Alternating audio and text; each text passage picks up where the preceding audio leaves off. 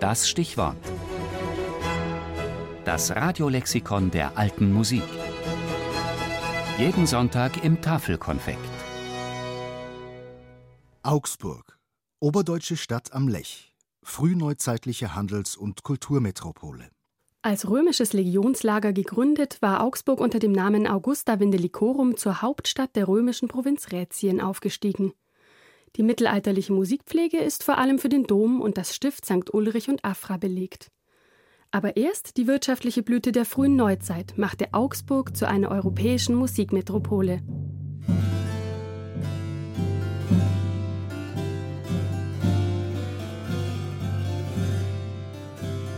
Reiche Handels- und Patrizierfamilien wie die Fugger und Welser engagierten sich auch als Mäzene der Künste. Ihre Handelsnetze nutzten sie nicht nur für den Warenaustausch, sondern auch für einen regen Kulturimport.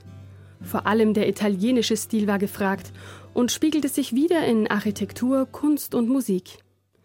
Komponisten wie Hans-Leo Hassler und Gregor Eichinger studierten in Venedig bei den Gabrielis und prägten dann das Augsburger Musikleben.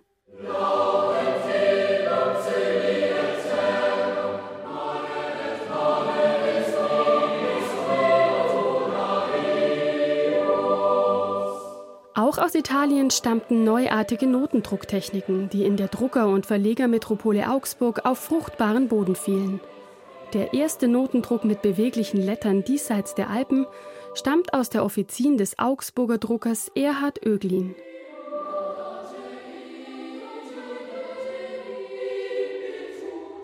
Neben Nürnberg galt auch Augsburg als Zentrum des Instrumentenbaus. Eine Spezialität der Augsburger Werkstätten war die Herstellung von Musikautomaten.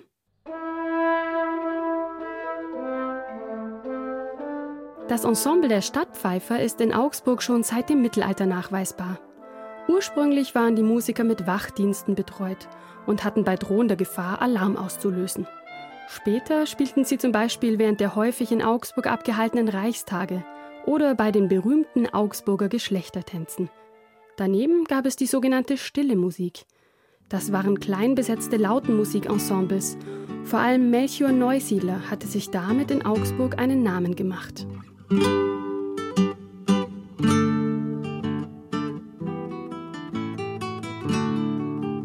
Die reichen Musikaliensammlungen der Stadt erregten die Bewunderung der Zeitgenossen und sorgten für einen regelrechten Kulturtourismus. Attraktiv waren vor allem die Instrumentensammlungen der Fugger oder die reiche Musikbibliothek von Hans-Heinrich Herwarth. Zu den Schätzen seiner Sammlung gehörte beispielsweise das Schädelsche Liederbuch und das Augsburger Liederbuch. Viele dieser Kostbarkeiten finden sich noch heute in den reichen Musikbeständen der Augsburger Staats- und Stadtbibliothek. Als überwiegend protestantische Stadt mit einer katholischen Minderheit war Augsburg Augenzeugin konfessioneller Auseinandersetzungen die Confessio Augustana, der Augsburger Religionsfriede und die zahlreichen Reichstage.